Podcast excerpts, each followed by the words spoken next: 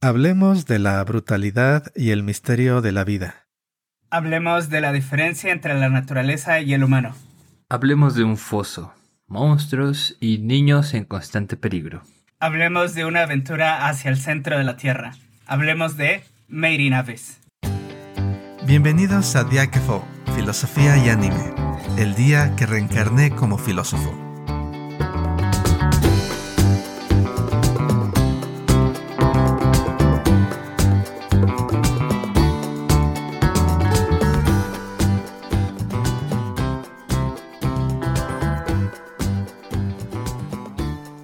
Bienvenidos una vez más a este podcast dedicado a hablar sobre filosofía y animación japonesa. Y en esta ocasión les traemos un anime bastante, ¿cómo podríamos decir?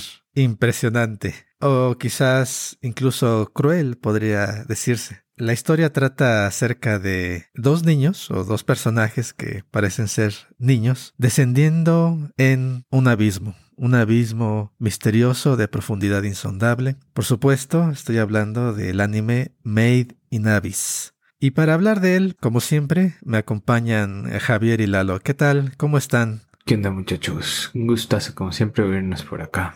Hola, ¿qué tal? ¿Cómo están? Pues a ver qué comentarios, qué pensamientos nos deja el anime de hoy, que está muy, muy interesante.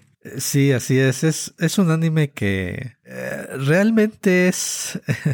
creo que es. A veces se vuelve difícil verlo por la, la crueldad que se representa y el tipo de personaje que, del tipo de protagonistas, ¿no? Que son niños. Es decir, animes crueles y violentos y llenos de dolor no son raros, pero el hecho de que lo sufran niños o, personajes que parecen niños es lo que hace bastante inusual a, a esta serie y aparte, ¿no? El escenario es como de fantasía mágico a veces incluso, pero la brutalidad se despliega en, en un momento y con consecuencias terribles muchas veces, ¿no? En, en, cuestión de instantes. A mí la primera impresión que me trajo esta serie, al volverla a ver apenas, es la idea de eh, la brutalidad del mundo. En cuanto salimos, nos salimos de la burbuja humana, del grupo humano, la naturaleza el mundo no humano es inmisericordia, no tiene piedad, es brutal y, y, todo puede acabar en un instante. Y Made in Abyss a mí me trae esta imagen de un retorno a un mundo no humano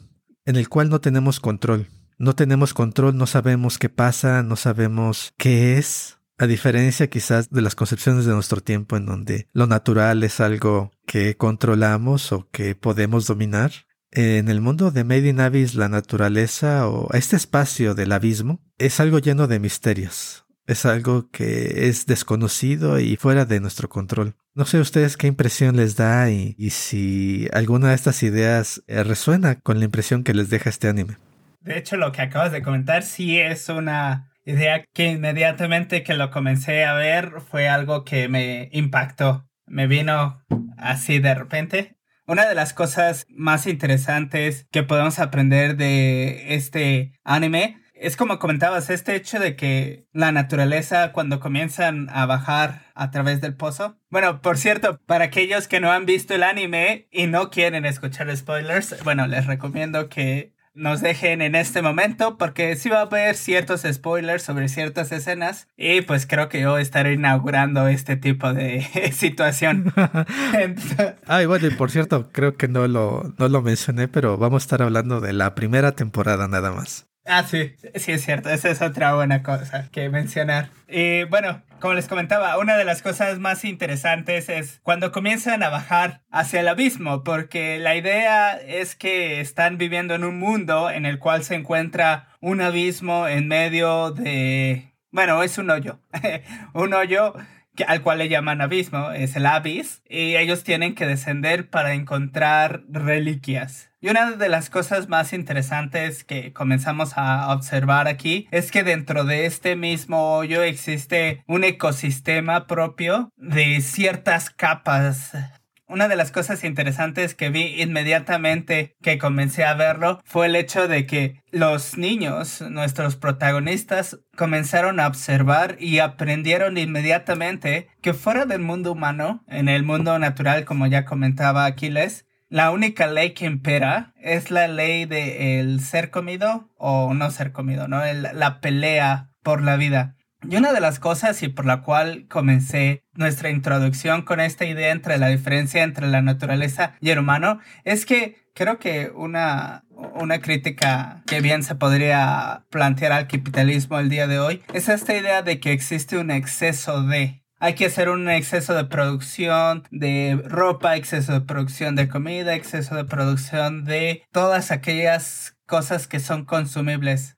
A diferencia de la naturaleza, que también consume, también mata. Nosotros matamos cuando comemos plantas, cuando comemos animales, cuando gastamos los recursos, estamos matando, estamos consumiendo. Pero la diferencia, creo que una diferencia muy interesante entre la naturaleza y el humano es que la naturaleza guarda cierto equilibrio. Y esto es algo interesante que puedes también ver en in Abyss. En in Abyss, los protagonistas no comienzan a matar para que tengan esta sobreproducción de objetos, sino más bien para la supervivencia. Que la supervivencia en sí requiere no de un consumo excesivo, sino también de una satisfacción propia del cuerpo humano. El hecho de que nada más requiera la energía necesaria para poder seguir viviendo, ¿no? Y cuando digo necesaria, no quiero que tampoco se vea en este sentido negativo, que por ejemplo en el capitalismo creo que si decimos vivir con las cosas necesarias, llega a tener, sino es más bien como el sustento para que las personas vivan día a día. Y es una de las cosas bastante interesantes que se puede observar de principio en Made in Abyss siempre empezamos contundentemente a sacar temas poderosos acá, muchachos. Agárrense porque esto se va a poner más brutal todavía. O al menos esa es la impresión que te deja cada episodio nuevo de Made in Abyss.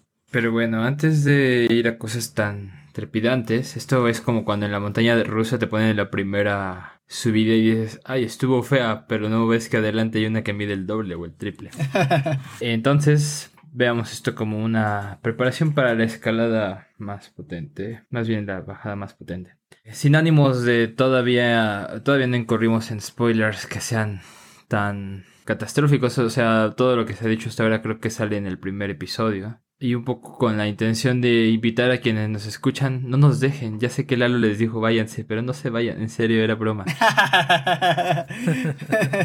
no, no, esto, o sea, si no quieren spoilearse está bien. Eh, en un punto donde empiecen a ver como cosas ya más reveladoras, sí déjenos. Pero mientras tanto, pues bueno, les podría decir rápidamente que podrían caer en el engaño como yo y pensar, ay, qué bonitos diseños, están súper cute. Es más, parecen mucho a los personajes y a los escenarios de estudio Ghibli. Uno ve los escenarios en los primeros episodios y dice, oh, esto no puede estar mal, las cosas van a salir bien para estos personajes, la banda sonora es deliciosa, la paleta de colores es súper brillante y hermosa, ¿no? Y te empiezan a explicar cosas acerca del mundo, que si hay un hoyo, que si ellos son exploradores, que si recolectan cosas antiguas, y dices, oh, esto podría ser como un shonen de esos bonitos donde van escalando hasta llegar a, a la escala de personajes llamados silbatos blancos, que igual si un gran spoiler porque esto te lo explican en los primeros minutos del episodio 1, pues es la escala de habilidades o poderes dentro del mundo, ¿no? Eh, en este caso, dentro de la comunidad de exploradores, serían como los más eh, rifados. Y obviamente comenzamos, como en todo buen shonen, con silbatos rojos, que son niños que eh, empiezan a formarse como exploradores. Y les digo, todavía no son spoilers duros. Solo es como para abrir boca y decir, sí, vamos a verlo, está bonito.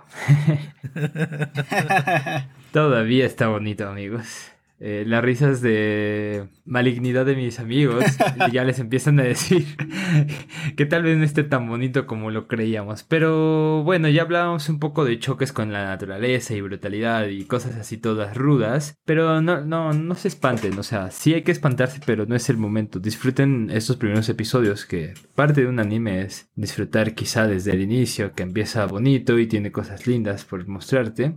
Y bueno, eventualmente esas partes no dejan de acompañarnos durante la serie. Yo tengo por ahí memorias de que los personajes sí hacen alusión a sus recuerdos como motivación para seguir adelante, ¿no? Y creo que esa es una característica interesante de este y otros animes que saben explotar el recurso. Pero bueno, sin querer extenderme mucho más. Entonces, la primera cosa es, esto es como un estudio Ghibli, pero bueno, una producción de estudio Ghibli, similar, no digo que lo sea, pero digamos que en un punto se inyectan esteroides y las cosas se salen un poquito de control.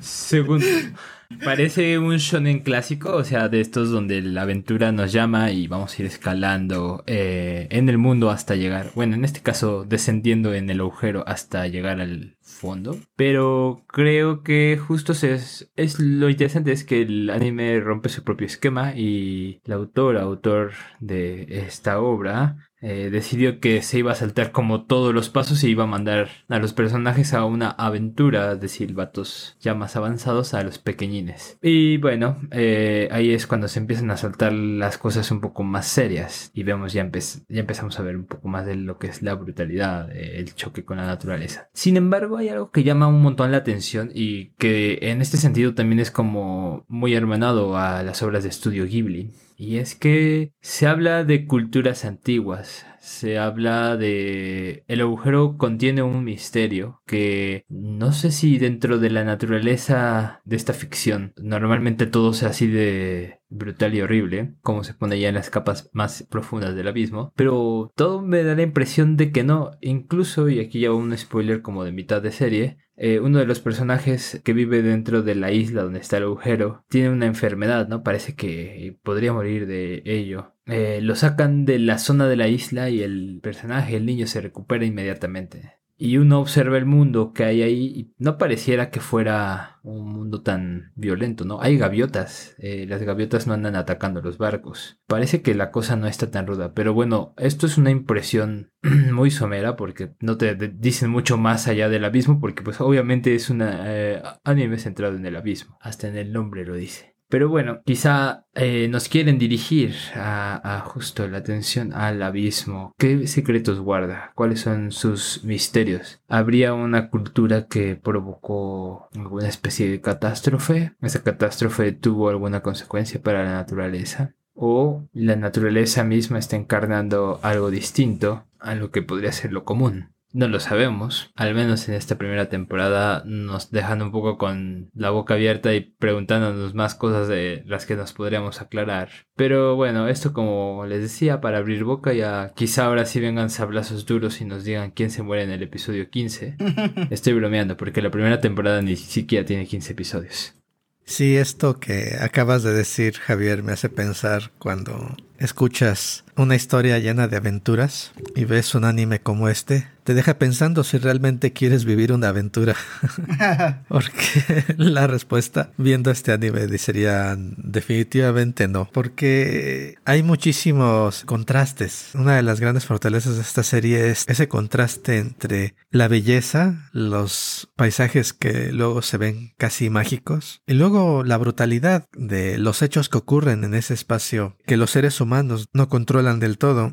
Y bueno, es interesante plantearlo en las dos formas, como tú lo hiciste, Javier. Pensar sobre el origen del abismo. Pensar que fue una cultura, quizás, una cultura, obviamente, probablemente, de seres humanos o de seres similares a nosotros quienes crearon el abismo. Y luego la otra, ¿no? Que es creado por algo insondable, misterioso y que no es nada humano. Y estas dos perspectivas creo que muestran dos posiciones, una en la cual el ser humano, la figura humana, tiene prominencia, entonces cualquier explicación que haya o la explicación que vaya a haber va a ser en términos humanos, porque fueron humanos los que la hicieron el abismo. Y otra perspectiva desde la cual hay cosas que son anteriores al ser humano y están fuera del alcance del ser humano. Y el ser humano no es causa, no es causa de todo en este mundo, ni puede explicar todo en este mundo. Estas dos perspectivas, pues bueno, la primera donde el ser humano controla y conoce, o por lo menos puede conocer y, a partir de conocer quizás controlar. Es una perspectiva bastante moderna. En la naturaleza se vuelve aquello que describimos y a partir de, lo que escribimos lo controlamos. Y la otra perspectiva es una, una perspectiva quizás antigua, donde la naturaleza precede al ser humano y, el ser humano no está en control, sino otras entidades que no son completamente cognoscibles y que nos tienen en la palma de sus manos, eh, son las que crean al mundo y, son las que habrían creado el abismo desde esta perspectiva en la serie. Y bueno, y eso me trae a la mente también lo que decías tú, Lalo, cuando hablabas del capitalismo y cómo los protagonistas se vuelven mucho más mesurados. Eh, no explotan sistemáticamente a la naturaleza. Pero yo creo que no es tanto una, un cambio de que sean más conscientes o que sean diferentes a los seres humanos del capitalismo, sino simplemente en un mundo donde no estás en control de ese espacio o donde no te sientes en control, donde no tienes las herramientas o la energía o los medios para establecer sistemas de explotación, pues no vas a explotar no porque no quieras, sino porque no puedes. Si el mundo regresara a ser misterioso y terrible como quizás era más probable creerlo antes de la revolución industrial y, la ciencia y la era moderna. Si el mundo volviera a ser misterioso y terrible, yo creo que eh, una consecuencia sería, sería mucho más fácil mantener este sentido de equilibrio y respeto hacia la naturaleza, hacia lo no humano. Obviamente hay mucho sufrimiento en ese mundo, incertidumbre y miedo, ¿no? Pero hay, hay, respeto y equilibrio porque el mundo de allá afuera no te deja opción, porque el mundo de allá afuera es impredecible y brutal, y por eso lo respetas. Pero en el momento en que crees que estás en control y, que lo puedes predecir todo y controlar todo, pues enseguida yo creo que cualquier ser vivo intenta, si tienes los medios, inmediatamente creas sistemas para explotar tu entorno a tu máxima capacidad. Y yo creo que Made in Abyss también, para aquellos a los que les interesa esta clase de, de perspectivas diferentes, quizás, una aventura, un mundo distinto del cual vivimos ahorita, eh, es, un, es una historia muy interesante porque te pone de cara, más que te pone de cara, te arroja en medio de la brutalidad, de la violencia y también de la belleza, también de lo mágico, de lo espectacular que pueden ser entornos, paisajes, ecosistemas que no están, no han sido regulados ni sistematizados por el ser humano. Y lo increíble que puede ser presenciar estas maravillas Obviamente, en un mundo increíblemente peligroso, pero no puedes ver estas maravillas dentro de un mundo que ha sido convertido que en el que todo está a la escala humana, todo está bajo el control humano, toda esa parte mágica, fantástica, abrumadoramente maravillosa, no lo puedes presenciar obviamente otra vez, intentando continuar con lo que Javier intentó eh, sin spoilers. Esa es otra impresión que me deja. Yo creo que ya para la siguiente voy a mencionarles algo, pero y el hecho de que sean niños, quizás con su inocencia y su debilidad, su fragilidad, hace más aparente esta salida del mundo humano. Eh, de alguna forma, si fuera un adulto, puede luchar contra la naturaleza, ¿no? Ese aspecto como heroico de yo contra el mundo. Pero si son niños, la fragilidad y la vulnerabilidad están todo el tiempo. Yo creo que es un elemento narrativo deliberado por parte del creador o creadora de esta serie que destaca estos aspectos de salir allá fuera, fuera de la sociedad humana. Me parece muy atinado este último comentario, Chiles. Creo que también eh, poniéndolo en perspectiva, esta Mary Navis nos muestra este contraste a lo mejor entre entre la fragilidad de un niño y la experiencia y fuerza de los adultos. Que hay muchos, muchos adultos que bueno, aquí les va es un tipo de spoiler, realmente no lo es tanto porque se explica durante los primeros capítulos de la serie esta idea de que cuando te internas hacia el abismo, cuando tú comienzas a descender, comienzas a comprender que muy probablemente nunca puedas regresar a la superficie, ¿no? puesto que hay algo que le llaman la maldición del abismo, que son ciertos síntomas que te dan del hecho de ir a una cantidad asombrosa de metros bajo tierra y el subir. Una consecuencia de, de un efecto de la maldición del abismo es el que sufrió Mitty y creo que aquí sí va un gran spoiler. Mitty, eh, al igual que Nana Chief, fueron dos niñas que fueron tomadas para ir al fondo del abismo mediante engaños y con ellas se hizo un experimento. Eh, una de las cosas que sucede aquí es que, como les comenté, de acuerdo a la capa en la que te encuentres dentro del abismo, hay cierta maldición. En la capa que ellas se encontraban, si no mal recuerdo, era la séptima, las hicieron bajar a la octava y las hicieron subir nuevamente a la séptima. Esto resultó en que Nanachi, se convirtiera en un tipo conejo y su amiga Mitty se transformara en algo que no tiene forma que parece gato pero realmente no tiene forma. Una de las cosas bastante interesantes es el hecho de que Mitty al pasar a esta forma que no tiene forma, a esta forma amorfa, también recibe otra maldición, que es el hecho de que no puede morir. Rek, que es este uno de nuestros protagonistas, tiene el poder de destruir cualquier cosa con un rayo que se encuentra en su mano. Pues Nanachi le pide a Rek que mate a Mitty.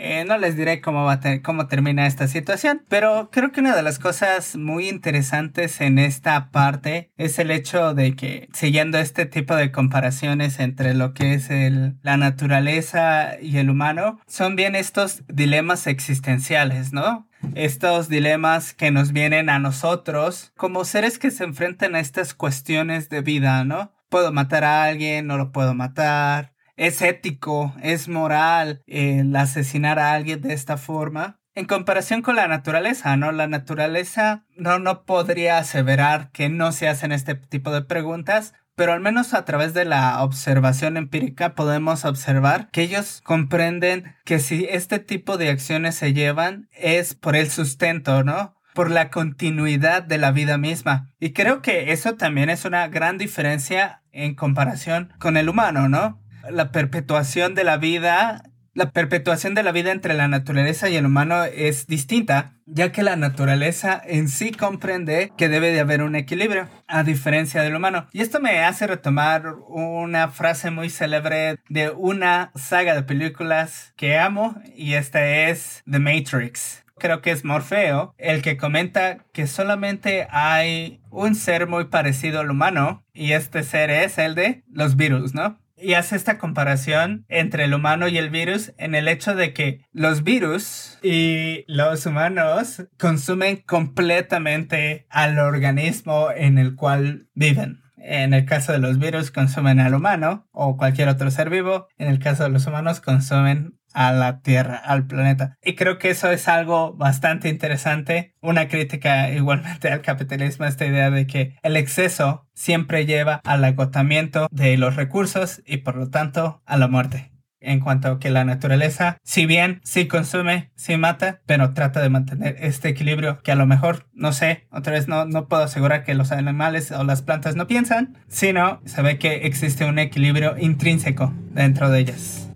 Uf, pues creo que ya hemos avanzado un buen en la discusión respecto a cosas que se pueden mencionar de esta película, de esta serie. Lo siento, es que también hay películas. Por cierto, si no quieren ver toda la serie, pueden ver las películas recopilatorias, son dos. Si son habilidosos, sabrán dónde piratearlas. Si no, pues igual las pueden descargar. No sé si estén en Crunchyroll o. No, no, no están en Crunchyroll. No, lastimosamente no. Tal vez en Netflix. No, no me he puesto a indagarlo, por lo que se pueden dar cuenta que ya las pirateé, pero bueno, no importa eso, eso no tiene relevancia. Lo que sí es relevante es que creo que hemos avanzado unos pasos emocionantemente agigantados. Les dije que se venían bajadas trepidantes, pero eh, igual me voy a regresar un poco porque lo que sucede es que ya, ya, hemos puesto el contexto, ya sabemos que es un mundo fantástico en el cual existe eh, particularmente dentro de una isla un agujero que es misterioso, se pueden extraer tesoros y existe un grupo de exploradores dedicados a encontrar tesoros. Entre estos encontramos dos niños, bueno, principalmente más bien una niña, Rico, quien en sus primeras aventuras como capturadora de tesoros encuentra eh, o es salvada por algo que parece ser un niño, Red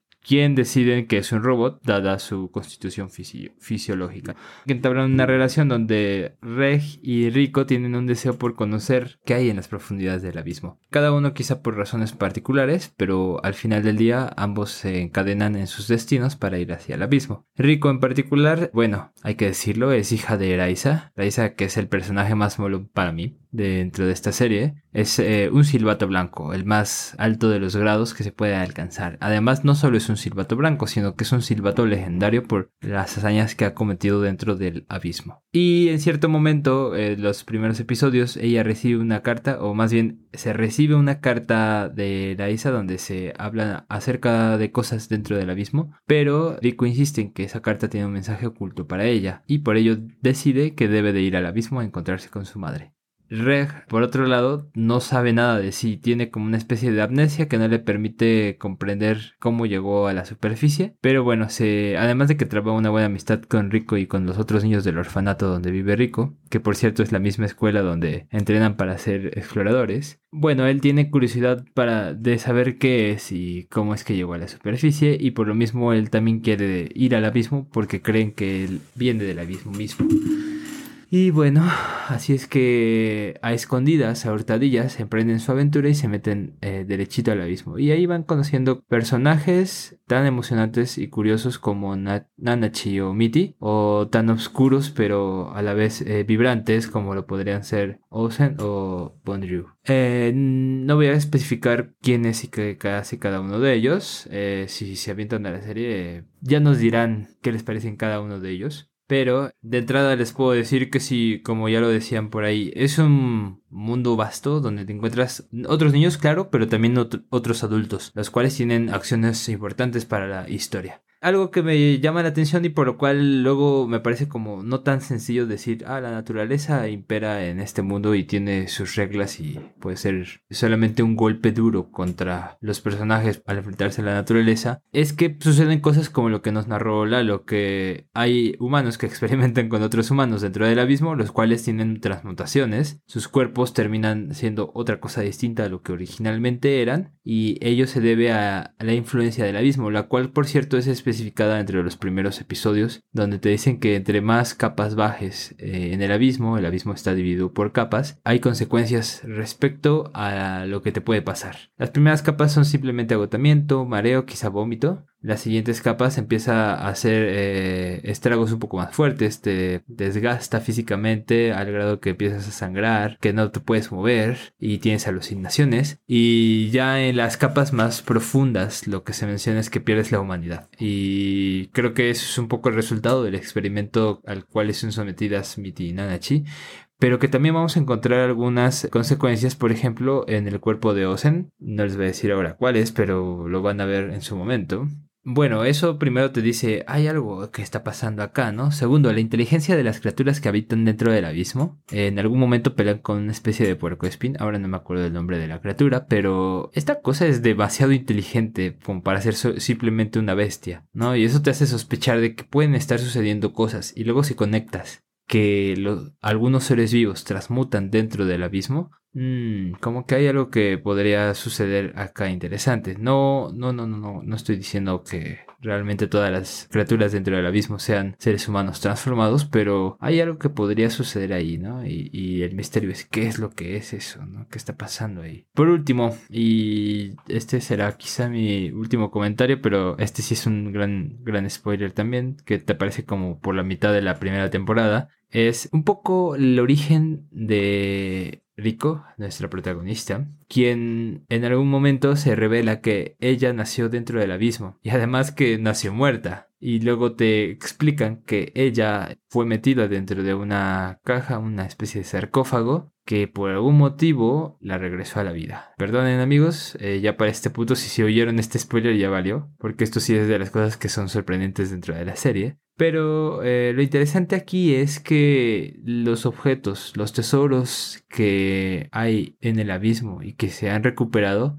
tienen unas eh, cualidades eh, extraordinarias, ¿no? Al grado que te pueden regresar a la vida. Luego hay otro tipo de consecuencias. Ya veremos que el mismo sarcófago nos, presenta como consecuencias de lo que puede implicar meter un pedazo de carne ahí y bueno, no diré más sobre ello. Solo eh, Made in Abyss es un mundo súper misterioso. Da lo que promete. Te promete una gran aventura. Quizá no es la que te esperabas al inicio, pero sí te dará gran aventura. Y bueno, solo como pequeña advertencia, prepárense porque en algunos momentos dan ganas de vomitar viendo la serie. Pero quizás si son de estómago sensible como yo. Si no lo son, no se preocupen, coman nachos con queso mientras la ven.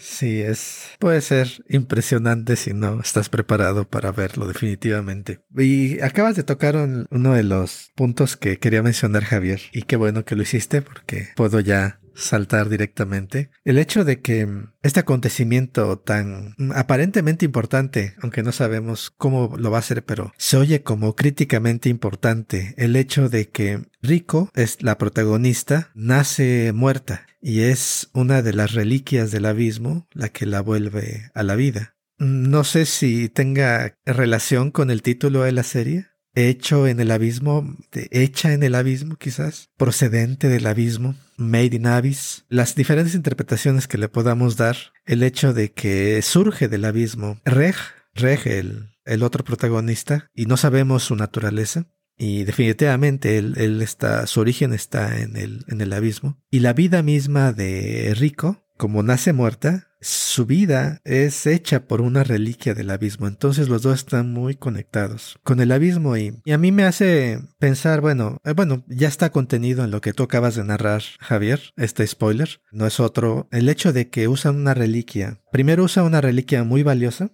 esta reliquia que, que es, un cubo gigante que la abren y, y, la ponen ahí dentro al bebé muerto y empieza, empieza a moverse otra vez. Y el hecho es que había otra, otra reliquia, estaban frente a otra reliquia, una campana de no sé qué, no recuerdo ahorita el nombre, y tienen la alternativa, se llevan a, a Rico o se llevan a la campana, que es también increíblemente valioso. Y la mamá, Lisa, decide llevarse a su hija a la superficie, como tú has dicho. Es muy difícil subir, entre más te metes en el abismo, más difícil es, es regresar, incluso puedes morir. Y por el mismo uso de la reliquia que la devuelve a la vida es lo que permite sobrevivir al bebé porque Rico nace dentro del abismo y su mamá y, y Osen eh, la sacan en, en, la caja. Entonces, el punto de lo que voy es que hay una frase que dice Osen cuando le cuenta la historia, esta historia que Rico no sabe, ella no sabe las circunstancias de su nacimiento y tampoco sabe gran cosa de, su madre porque era una bebé cuando su madre regresó al abismo. Pero le dice esto, quiere que tome conciencia y de hecho es algo que creo que su misma madre le pide que le cuente de todas las cosas valiosas, las reliquias valiosas que, que fueron utilizadas para que ella pudiera estar viva. Y esta es una, como metáfora, todo el costo que es necesario pagar para que un ser humano pueda llegar a, a vivir. Para poder sobrevivir, muchas cosas valiosas tuvieron que ser pagadas, tuvieron que ser dejadas por los que nos trajeron al mundo y nos criaron y demás. Muchísimo tiempo tuvo que ser dado. Y el punto de decírselo, creo yo, que Lisa, la madre, lo quiere, es que sepa el valor de su vida, sepa el costo de su vida, todo el costo que lleva que la vida exista. Y como lo dice Osen, lo increíble que un pedazo de carne se pueda mover, un pedazo de carne que no se movía, no tiene razón de moverse y se empieza a mover. Lo increíble que resulta la vida misma. El hecho de que estemos vivos, obviamente para nosotros es normal, porque si no estuviéramos vivos no seríamos. Pero esta serie, este, esta metáfora es una evocación del hecho del valor increíble de la vida, de todo el precio y el esfuerzo que tuvo que ser pagado para que cada uno de nosotros estemos aquí. Esas por un lado y por el otro la figura misma del abismo y el hecho de que no puedes regresar entre más te adentras, nunca lo puedes dejar, te transforma entre más te adentras en este hoyo, los cambios que te produce son irrevocables. Básicamente no puedes regresar, es imposible regresar pasando un punto. Y para mí también es una figura de cómo el mundo en general nos transforma. De alguna forma no podemos regresar a lo que éramos. En ese sentido también es existencial, es un intercambio con el mundo en el cual no puedes tú mantener lo que eres. Para seguir, seguir viviendo, tienes que seguir cambiando, enfrentando el mundo de una forma que es irrevocable y irreversible como el abismo mismo. Y la naturaleza misma del mundo es, es como la del abismo. Al final de todo, a pesar de nuestras certezas o nuestros intentos de certeza científica y de certeza filosófica, Tampoco sabemos realmente o podemos estar seguros del todo de la naturaleza del mundo. Hay un misterio, el misterio de nuestra propia existencia, el misterio de la propia muerte. ¿Qué pasa cuando nacemos? ¿Qué pasa cuando morimos? Y yo creo que la figura del abismo muestra, o no sé si hace visible, palpable, esa irreversibilidad y ese misterio de la vida misma. Y ya por último, también para cerrar, me recuerda ahorita lo que decías, el Lalo, sobre la frase de Matrix, de los seres humanos como virus. Por cierto, yo también soy fan de la serie. Y quien lo dice es el agente Smith. Ah, sí. Cuando está interrogando a Morpheus, es el agente Smith el que dice, este otro organismo es el virus. Yo pienso que luego a, a, veces como que idealizamos también a la naturaleza este que está en equilibrio porque lo buscan automáticamente o deliberadamente. Y yo pienso que quizás lo excepcional es que los seres humanos encontramos un nicho particular. Nuestra especie, por cosas fuera de nuestro control, encontró un nicho particular dentro del cual pudo expandirse multiplicarse rápidamente en los últimos siglos. Y ese nicho particular, entre términos de extracción de energía y de experimentación sistemática, como también lo mencionó Javier, nos ha permitido adquirir este sentimiento de que controlamos al mundo y por eso también de que estamos fuera de sintonía con el mundo. Pero yo me pregunto, si cualquier otra especie, si se encuentra un accidente similar en una situación similar, ¿no también haría lo mismo como los virus o como el cáncer o, o algunas em, especies invasivas que luego se multiplican y se multiplican y devoran todo a su paso? Hay luego invasiones periódicas de langostas y, de hormigas que también se multiplican así. Quizás nos sentimos diferentes más que por nuestra propia naturaleza, quizás sea porque estamos en una situación excepcional y lo excepcional hemos tomado como algo normal y lo terrible o el choque va a ser cuando si, si en algún momento esa situación excepcional se acaba y regresamos a este equilibrio que no va a ser tan bonito realmente porque no es algo en el cual vamos a sentirnos en control. Pero bueno, de aquí podríamos eh, discutir mucho, pero yo creo que todos estos temas surgen cuando uno ve a, a, esta serie, que es increíble, como lo decía Javier, es como Ghibli y también es es brutal. No sé, no sé con qué compararlo, pero que es muy recomendable cuando viene en, pensar en, en, otra perspectiva en, sobre cómo podemos ver a la vida en nuestro lugar en, en este mundo cuando yo veo este anime, al tiempo que me maravillo de la aventura y de los misterios y demás, no estoy seguro de querer dejar nuestra civilización. Estamos cómodos aquí y luego no la valoramos, esta comodidad, esta seguridad, esta certidumbre que a veces tenemos luego de que podemos pensar y conocer y controlar. Eh, es increíble, es increíble y nos olvidamos luego de lo vulnerable que realmente somos. Y bueno, y si quieren pensar en la vulnerabilidad, pues ahí está Made in Abyss. Bueno, y ya por último, para ir acabando, eh, seguiré compartiendo también un poco de este pensamiento que acaban de compartir Javi y Aquiles, el hecho de que Rico nació en este en esta reliquia que fue encontrada por su madre Raisa y por Ozen. Una de las cosas que comentan creo que es Ozen, si no mal recuerdo. Una de las cosas que comenta es que todas las cosas que nacen del abismo regresan al abismo, ¿no? Sí. Una cosa interesante que me viene a partir del pensamiento y de estas acciones que Rico lleva porque ella es la que convence a Re de descender de nuevo al abismo, es esta idea de una teleología detrás de sus acciones. En el caso de Rico y Rek, podríamos decir que este objetivo último es se, encuentra dentro de sí por el hecho de que fueron creados dentro del abismo, ¿no? Como bien comentamos, el, título creo que nos da este guiño para pensar que es, es este hecho, el, el por qué retornar, el por qué regresar a este punto. Pero yo creo que, que, también es este, esta búsqueda incesante, haciendo esta eh, analogía entre lo que representa el abismo y lo que es nuestra vida, y en particular esta acción de Rico y Rec, básicamente también nosotros vamos buscando una teleología, ¿no? Que realmente no sabemos hacia dónde vamos, pero sin embargo sabemos que avanzamos y que avanzamos a partir de un costo. Este costo, eh, en el caso de Rico y Rec, que ahí les va este, un gran spoiler. Discúlpenme, es que no, no podía quedar con esta escena dentro de mí.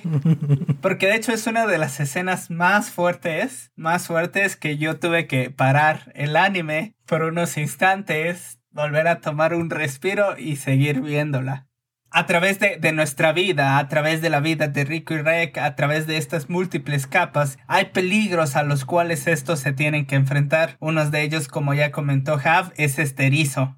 Este erizo los ataca y llega un punto en el que daña a Rico. Le clava una de sus espinas. El problema es que esas espinas son venenosas. Entonces una de las cosas que pasa es que Rek y Rico tienen que subir unos cuantos metros para escapar. En este momento es cuando Rico comienza a sentir los efectos del abismo, de la maldición del abismo. Sus ojos comienzan a sangrar, sus oídos comienzan a sangrar, igual su boca. La escena se ve muy muy fuerte, pero eso no es lo más fuerte. Uno diría, ah, pues hasta ahí, está tranquilo. No, lo que está fuerte es lo que sigue, puesto que para que Rico se salve, le pide a Rek que le corte el brazo.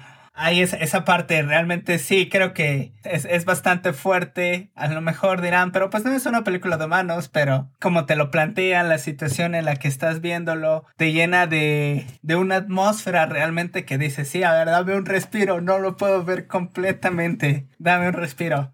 ¿Y, por qué traigo esta colación? Porque entre las instrucciones que hacen, no les voy a decir cómo acaba, ustedes véanlo. solo, solo sepan que se van a enfrentar a esta situación. Una de las cosas que Rico le hace a, a Rek es que le corte la mano. Que no le corte desde el codo, sino que le corte desde la mano. Esto significaba que al cortarle la mano es que Rico sigue teniendo movilidad o tiene esta oportunidad de que si a través de una prótesis pueda obtener movilidad para seguir haciendo lo que le gusta.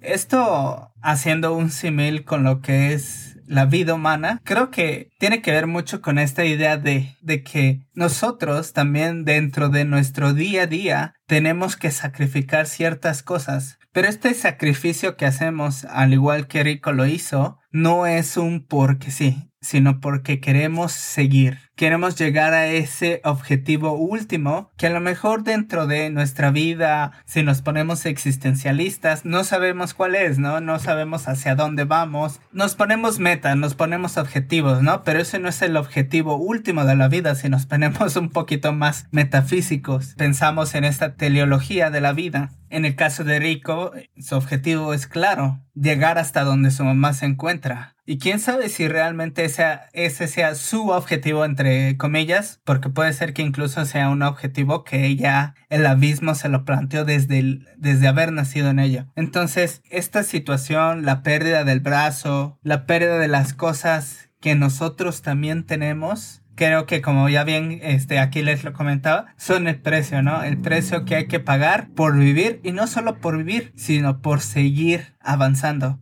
porque creo que en cierto sentido es esto también, es esta comparación con el abismo en Mary lo que la vida es, ¿no? Un seguir constante y pues ir dejando atrás todos esos peligros y pues enfrentarnos a las nuevas cosas que nos vienen sin realmente saber qué nos espera, ¿no? ¿Qué es el abismo? ¿Qué se halla en el fondo de él? Es un misterio que para nosotros también, ¿qué es lo que hay después de este momento? Pues tampoco lo sabemos, ¿no? Genial, pues y con estas bellas metáforas podría decir que si ustedes son valientes aventureros que se adentran en el abismo de las redes sociales, deberían por ahí pasarse a las redes sociales de Diakefo. Tenemos Facebook, Instagram y YouTube y dejarnos un comentario acerca de su experiencia.